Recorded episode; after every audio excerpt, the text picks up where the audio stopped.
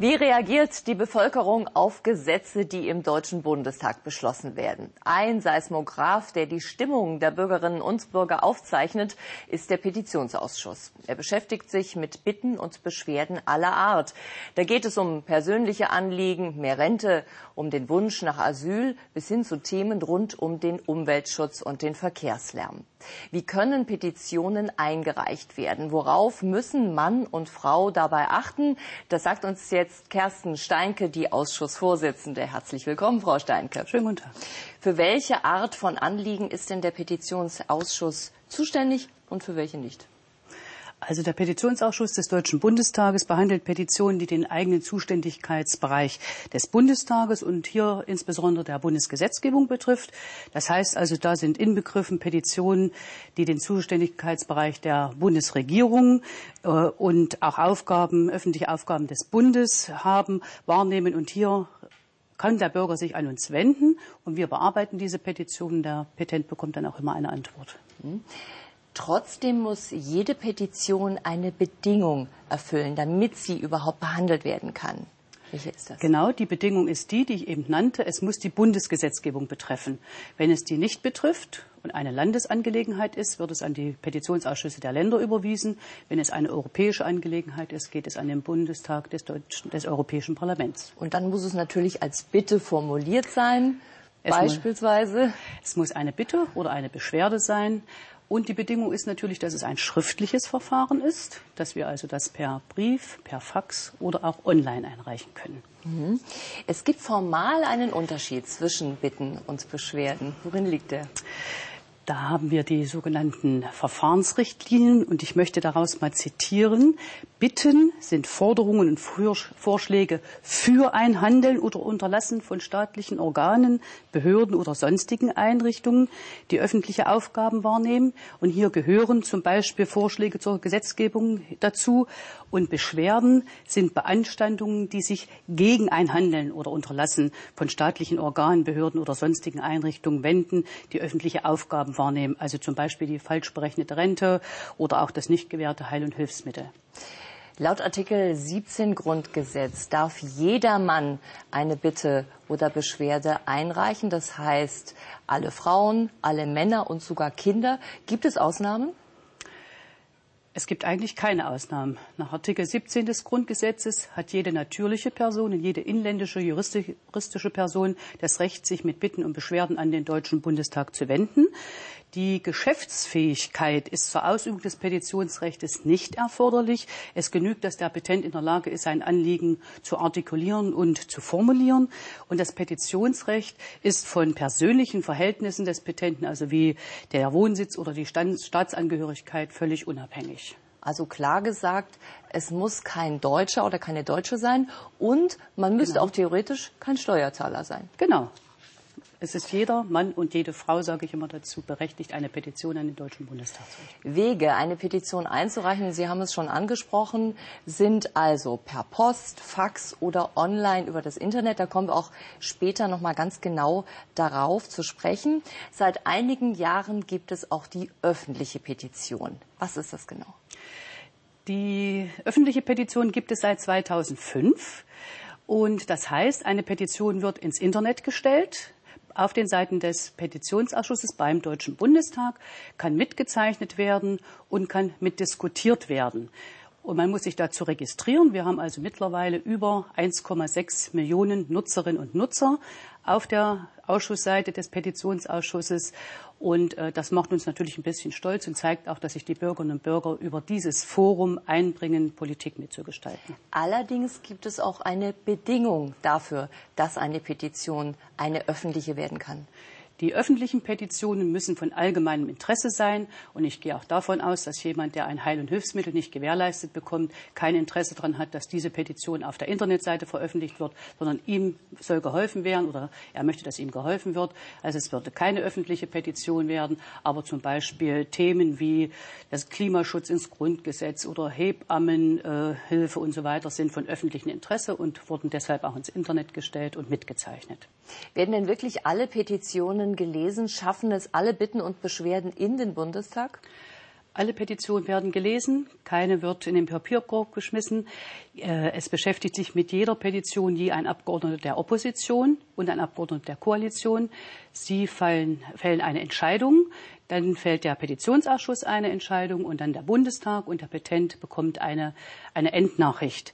Es sei denn, der Inhalt ist antisemitisch, rassistisch oder diffamierend, dann wird diese Petition nicht bearbeitet. Wir sprechen gleich weiter. Wie funktioniert das Ganze in der Praxis? Wie sieht der Weg einer Petition genau aus? Das schauen wir uns jetzt an. Alle Bürgerinnen und Bürger haben das Recht, sich einzeln oder gemeinsam schriftlich mit Bitten oder Beschwerden an den Petitionsausschuss des Deutschen Bundestages zu wenden. Das regeln Artikel 17 und Artikel 45 Grundgesetz. Morgens um 8 Uhr im Büro des Petitionsausschusses des Deutschen Bundestages. In der Poststelle treffen Briefe, Faxe und ganze Unterschriftenlisten ein. Weitere Petitionen kommen elektronisch, also per E-Mail. Insgesamt rund 70 Petitionen pro Arbeitstag. Zu jeder Eingabe wird eine Akte angelegt, die zugleich elektronisch erfasst wird. Der Absender der Petition, also der Petent, erhält daraufhin eine Eingangsbestätigung per Post. Jede Petition wird abhängig vom Thema an das entsprechende Eingabereferat geleitet.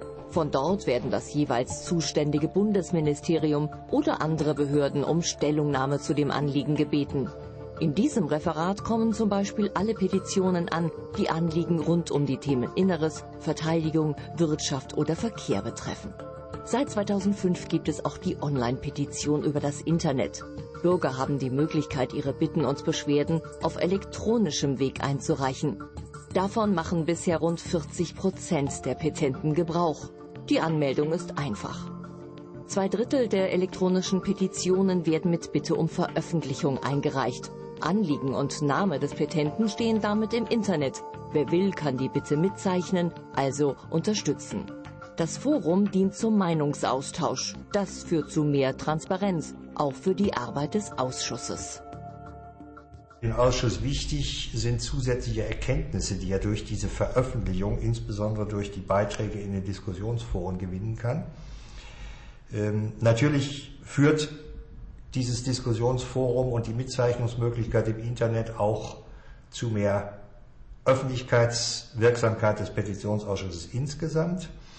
Um einen Strich drunter zu machen, man darf allerdings nicht jetzt sagen, dass die öffentlichen Petitionen das eigentliche sind, sondern für uns ist jede Petition gleich viel wert, egal ob sie auf einer Postkarte, auf einem Fax oder auf einem Online-Formular hier eingereicht wird. Und das ist der Weg einer Petition auf einen Blick. Nach dem Eingang einer Bitte oder Beschwerde prüft das zuständige Eingabereferat den Sachverhalt. Wenn das Anliegen die Bundesebene und damit den Bundestag betrifft, werden die zuständigen Ministerien oder Behörden um eine Stellungnahme gebeten. In der Regel wird die Petition von mindestens zwei Berichterstattern, also Abgeordneten, unterschiedlicher Fraktionen geprüft. Danach geben die Berichterstatter eine Beschlussempfehlung an den Petitionsausschuss ab. Dieser entscheidet und übermittelt seine Beschlussempfehlung an den Deutschen Bundestag. Nach der Abstimmung im Plenum wird der Petent über den Beschluss und das Ergebnis des Petitionsverfahrens schriftlich unterrichtet wird im Beschluss des Bundestages gefordert, dass entweder die Bundesregierung, die Europäische Union, die Bundesländer oder die Fraktionen handeln sollen, wird das Votum an die entsprechenden Stellen überwiesen. Eine Besonderheit bietet das sogenannte Quorum. Wird eine Petition von mindestens 50.000 Menschen mitgezeichnet, kann eine öffentliche Anhörung hierzu im Petitionsausschuss stattfinden, so zum Beispiel am 17. März 2014. Hier ging es um das Thema Arbeitslosengeld II. Ja, Frau Steinke, normalerweise gibt es vier öffentliche Sitzungen im Petitionsausschuss im ganzen Jahr. Und ein Anrecht auf eine öffentliche Behandlung hat der Petent oder die Petentin nicht. Trotzdem gibt es eine Voraussetzung, unter der eine Petition im Ausschuss öffentlich behandelt werden kann. Wir haben es gerade im Beitrag gehört, das sogenannte Quorum. Was ist das genau? Das Quorum bedeutet, dass eine Petition innerhalb von vier Wochen über oder 50.000 Unterstützerinnen und Unterstützer haben muss. Die können im Internet gesammelt werden, die können aber auch auf der Straße mit Unterschriftenlisten gesammelt werden. Das können auch Postkarten sein. Die Bedingungen sind die vier Wochen und dann findet eine öffentliche Ausschusssitzung statt. Das heißt, zu der wird die Petentin oder der Petent eingeladen, die Ministerien, die zuständigen Ministerien sind dabei und die Abgeordneten und dort wird ein Wissensaustausch vorgenommen, damit man die Petition besser entscheiden kann. Könnte man rein theoretisch mit Hilfe eines Quorums ein Gesetz, eine politische Reform kippen? Ja, man kippen würde ich nicht sagen, man kann beeinflussen. Und ich denke, das ist wichtig, also dass Bürgerinnen und Bürger sich einmischen, Politik zu beeinflussen. Und wenn wir das Thema Internetsperren zum Beispiel hatten mit 134.000 Unterstützerinnen und Unterstützern, hat dieses Quorum und diese, diese Einflussnahme der Petentinnen und Petenten schon auch auf die Gesetzgebung eingewirkt. Und deshalb denke ich, kippen würde ich nicht sagen, aber Einfluss nehmen und Bürgerbeteiligung stärken. Wer also die Werbetrommel entsprechend rührt und möglichst viele Unterzeichner findet, hat zumindest die Chance auf eine öffentliche Behandlung seiner Petition, aber steht es nicht im Grunde im Gegensatz zu ihrer Pflicht, alle Petitionen gleichermaßen zu behandeln? Nein, steht es gar nicht, weil natürlich die anderen Petitionen genauso ernst genommen werden, nur nicht mit einer öffentlichen Debatte im Ausschuss, was ja dann auch durch das Parlamentsfernsehen übertragen wird und so weiter. Sondern jede Petition, der, die öffentliche Petition hat eine Grundpetition, der sich welche anschließen. Aber die Petition wird genauso behandelt mit Stellungnahme der Ministerien, Votum der Abgeordneten, wie also die Einzelpetition, wo es also um das Heil- und Hilfsmittel oder um die Rente oder den Asylantrag geht. Der Ausschuss hat besondere Rechte. Er kann zum Beispiel um Stellungnahme bitten. Er kann Anfragen an Ministerien stellen. Er kann Abgeordnete anhören. Wie oft macht der Ausschuss davon Gebrauch? Na, relativ oft, wenn es Unstimmigkeiten oder Nachfragen gibt. Die Stellungnahme ist das eine wo der äh, Abgeordnete, der die Petition entscheiden soll, schon den Erkenntnisgewinn Zuwachs hat, sage ich jetzt mal. Und dann sind Fragen offen. Dann führen wir Berichterstattergespräche durch, wo also die Ministerien geladen werden, wo Minister eingeladen werden oder Staatssekretäre, die dann nochmal zu der ganz besonderen Petition äh, Stellung nehmen, wo wir uns austauschen können, Möglichkeiten der Abhilfe, wenn es ein Problem ist, suchen. Äh, und davon wird vielleicht in fünf Prozent der Fälle äh, Gebrauch gemacht. Ortstermine gibt es Ortstermine auch. gibt es, äh, wo also auch, da geht es meistens um Straßenlärm, Schienenwege, äh, Luftverkehr, also solche Dinge, die man dann auch mal in Augenschein oder auch hör, selber hören muss, äh, wahrnehmen wird. Und insofern äh, ist das auch eine gute Form, also sich nochmal dazu vertiefen, was die Petition beinhaltet. Und wir haben die Möglichkeit, äh, Minister in den Ausschuss einzuladen. Das kommt sehr selten vor, weil wir dieses Instrument als sehr ernstes Instrument sehen. Aber das kommt auch vor und dann erwarten wir von den Ministern auch Antworten. Gibt es auch Petitionen, die ausschließlich europäisches Recht anbelangen? Ja, die äh, gibt es. Wir haben zum Beispiel das Problem der Zeitumstellung, was wir also jährlich als im Frühjahr und im Herbst immer wieder als wiederkehrende Petition äh, laufen haben, hatten jetzt auch eine öffentliche Petition mit über 2000 Unterstützerinnen und Unterstützern. Äh, diese Petition können wir aber nicht allein entscheiden und werden deshalb also auch äh, an, den, an, das Europäische Parlament weitergegeben. Weitergegeben und dann dort behandelt und genau. kommen dann wieder zurück sozusagen. Sie sind ja jetzt zum dritten Mal Vorsitzende. Gab es denn in der Vergangenheit Petitionen, von denen Sie behaupten würden, Sie haben den Ausschuss ganz besonders anbetroffen? Gab es da emotionale Bindungen zu diesen Petitionen, Diskussionen? Na, da muss man zuerst natürlich sagen, dass ein, äh, alle Petitionen nahegehen. Es sind immerhin Probleme, die Bürgerinnen und Bürger haben mit der Gesetzgebung.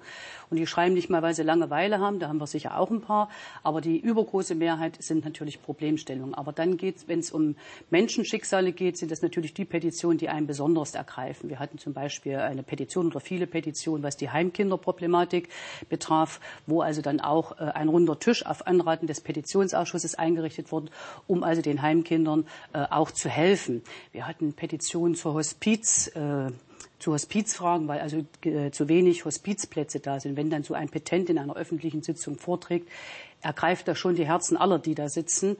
Aber auch so eine Petition, wo es um die Sternkinder ging, äh, wo also Kinder unter 500 Gramm keinen Namen, keine Registrierung und so weiter bekommen. Das haben wir verändern können. Mithilfe des Petitionsausschusses, dass also hier jetzt eine Registrierung stattfindet, dass eine Beerdigung stattfinden kann und dass die Familie dann auch trauern kann. Also das sind so diese ganz nah menschlichen Dinge, die einen bewegen. Ja, vielen Dank für diese Ausführungen, Kersten Steinke, Ausschussvorsitzende des Petitionsausschusses. Und das war unsere Sendung im Interview. Vielen Dank auch für Ihr Interesse. Auf Wiedersehen.